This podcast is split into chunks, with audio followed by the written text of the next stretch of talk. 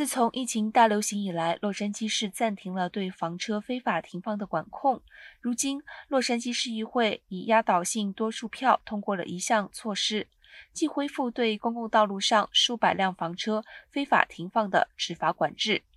这些房车并列在城市街道上，堵塞人行道，并可能对附近的居民构成打扰和威胁。现在，洛杉矶市将努力将房车从洛杉矶街道上移除。但居住在这些房车上的人们表示，他们无处可去。计划在未来几周内让无家可归协调者和房车的居民会面，并让这些居民转介至外展服务。撤除这些房车的截止日期是五月十五号。